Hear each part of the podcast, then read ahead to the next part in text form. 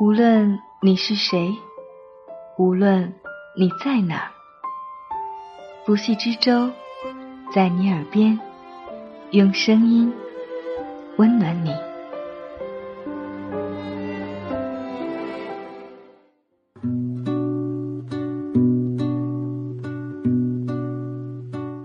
你好吗？欢迎收听在你耳边，我是不息之舟，用美丽的文字、动人的故事，温暖你的耳朵。最近有些文章荒，所以啊，欢迎在我的微博“不系之舟”的海洋上向我投稿。这一期呢，我们将要同大家分享的文字来自爱小羊，你就毁在等有时间再做。科科是写美食专栏的旅行达人，我们在一次旅途中相识，一见如故。之前我看过他的专栏，美食加旅行的标签，很容易让人觉得他活得特别悠闲。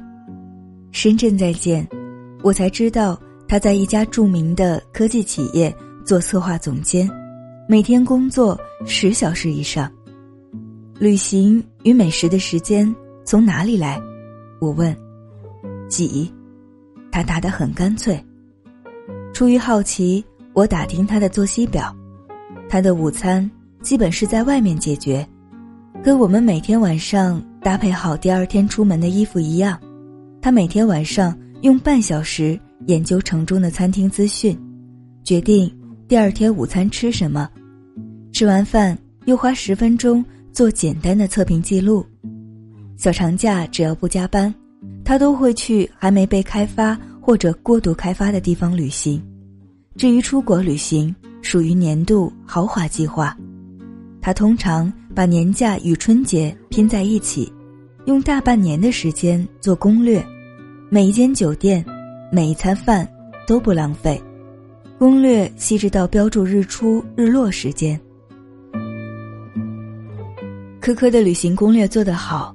线路新奇，去一个地方回来可以写出好多篇文章，以致大家误解，以为他每天都在吃喝玩乐。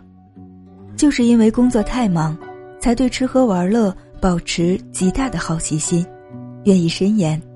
十天的旅行，做三百天的前戏。可可说，人对幸福的敏锐度来源于饥渴感，他很享受。现在的状态，因为很忙，才加倍努力的珍惜每一次美食与旅行的机会。他形容自己与旅行、美食的关系是：穷小子一年一次高潮，每一次都费尽心思。很多人喜欢将无法取悦自己、陪伴家人、做喜欢的事情归因于没时间，但在现实生活中。我看到的那些懂生活、爱自己、耐心陪伴家人的人，反倒都是像科科这样的大忙人。忙中投出的闲，我们才愿意珍惜、经营，让它产生加倍的幸福感。如果单纯只有闲，时间流逝，想做的事情很容易今天推明天，明天推后天。在读者分享会上。我总被问到一个问题：你那么忙，哪有时间陪伴家人，过有趣的生活？我的答案也是忙中偷闲，并且想办法让空闲的时间像烟花一样，照亮平淡乏味的生活。因为陪孩子的时间不多，每一次陪伴，我都要求自己全心全意走进孩子的生活，与他们说。天真浪漫的话，做幼稚可爱的事。我身边有朋友在事业上升期，为了陪伴孩子，全职回家了。但很快我发现，他根本没做到像辞职之前说的那样，陪孩子去旅行，给孩子读绘本，跟孩子一起画画，弹钢琴。我去他家，经常发现他在追剧。或者躺在床上玩手机，孩子一个人看动画片，或者玩玩具。有，相反，特别理解。这就是人性。当你有很多时间的时候，根本不可能再精打细算的珍惜你的时间；当你觉得随时都可以陪伴孩子与家人的时候，也不会挖空心思去想如何提高陪伴质量。所以，如果有一件事你很想去做，千万不要说“等我闲了再做”，这是无限拖延的借口。在资讯如此发达的今天，任何一件事你想做，就可以立刻开始。忙中偷闲去做喜欢的事，不仅逼你学会管理时间，它带来的成就感，还能让你变得更加强大、自信。不仅仅是休闲玩乐，忙中偷闲也能成大事。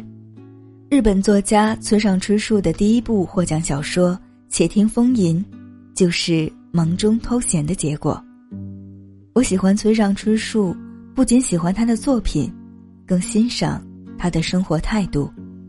他大学没毕业就和太太一起创业，借钱开了爵士酒吧，好不容易还清这家店的欠款，房东却要收回店面，他们不得不搬到一个更大的地方。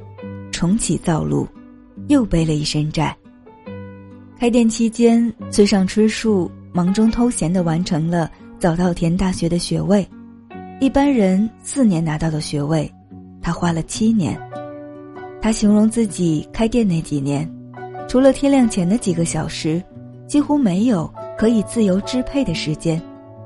然而，当想要写小说的时候，他当天下午就去买了笔和纸。每天深夜关店以后，写一会儿，不到五万字的中篇小说，村上春树写了半年。在村上春树的自传体散文集《我的职业是小说家》里，他写道：“不管工作多么繁忙，生活多么艰辛，读书和听音乐对我来说始终是极大的喜悦，唯独这份喜悦，任谁都夺不走。”每个人都是奇怪的，在悠闲中很容易将自己放纵为一事无成，甚至连快乐都没有了。不是真的不快乐，而是快乐来得太容易，对他的感觉就会迟钝。反倒是那些忙中偷闲成就的事情，我们会永远记得，并且深深感到珍惜与自豪。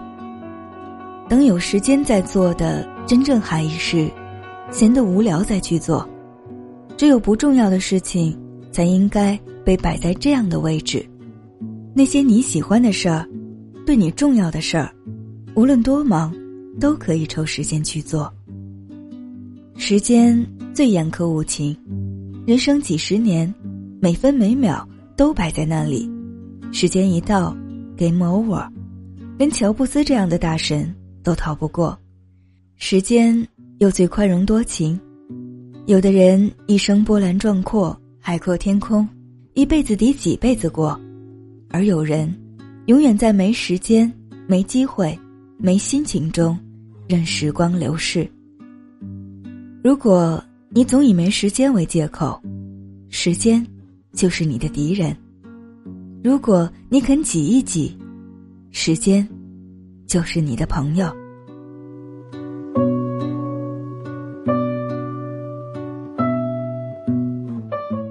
感谢爱小杨的这篇文字，也感谢你的用心聆听。欢迎在节目下方留言或微博艾特不息之舟的海洋与我联系。欢迎大家向节目投稿，也可以在微博上跟我有更多的互动。